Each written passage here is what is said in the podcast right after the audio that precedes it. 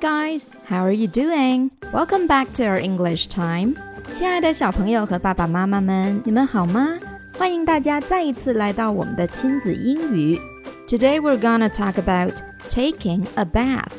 今天呢，我们将要学习的内容是在我们的日常生活中非常熟悉的洗澡。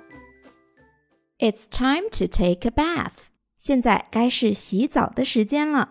It's time to do something 这个短语我们之前遇到过很多次了。现在是该做某事的时间。Bath 这里是名词，沐浴。Take a bath 是固定搭配短语，意思就是洗澡。注意这个 bath 的发音，th 要发咬舌音，舌头轻轻的咬在上下排牙齿的中间，发出清辅音。千万不要发成 s。Bath. It's time to take a bath. Go to sleep after your bath. 洗澡睡觉喽。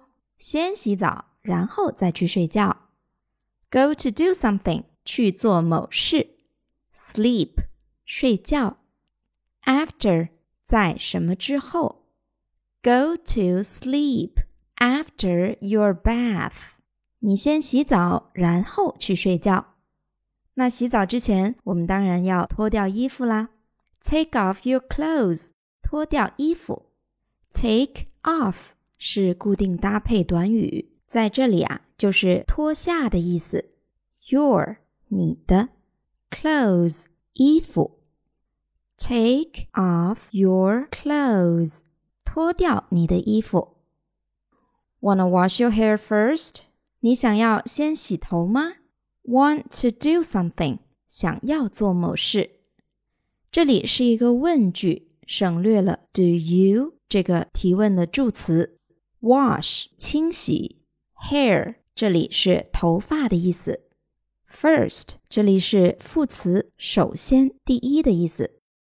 如果孩子不喜欢洗头，就可以说 I don't want to wash my hair，我不想洗头。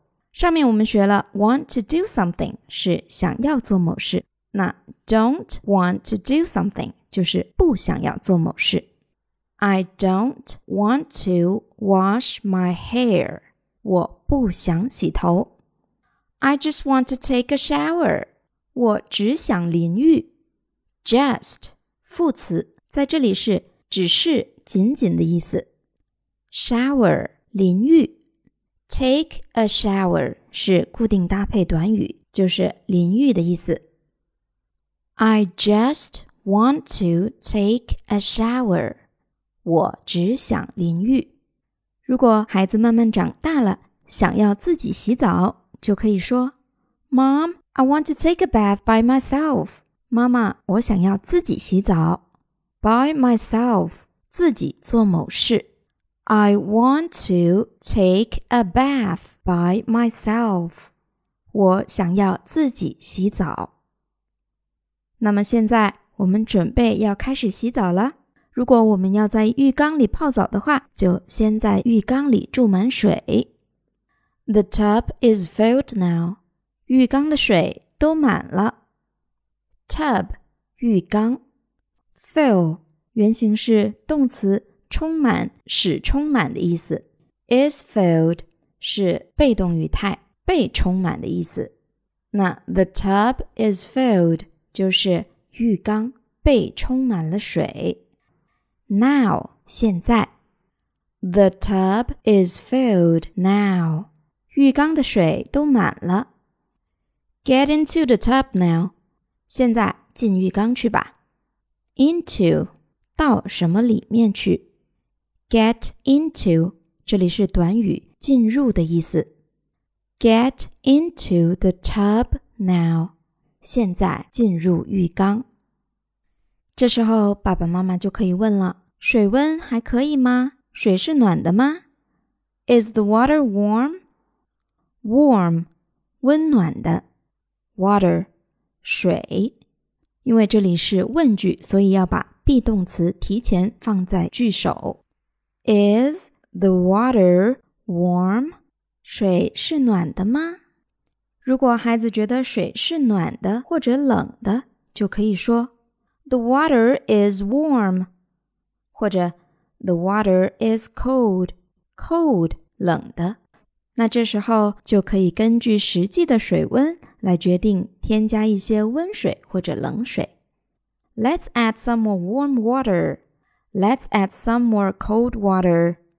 Add 添加，some 一些，more 更多的，some more 多一点。Let's add some more warm water. 多加一些温水。Let's add some more cold water. 多加一些冷水。 有的小朋友在浴缸里洗澡的时候喜欢玩玩具，就可以说 "Bring my toys to me." 拿玩具给我。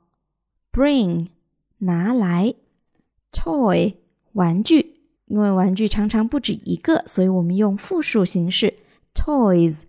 Bring something to somebody，把某物拿给某人。Me 我，Bring my toys to me，把玩具拿给我。好啦今天的节目我们就先学到这里。小朋友和爸爸妈妈们我们下期再会。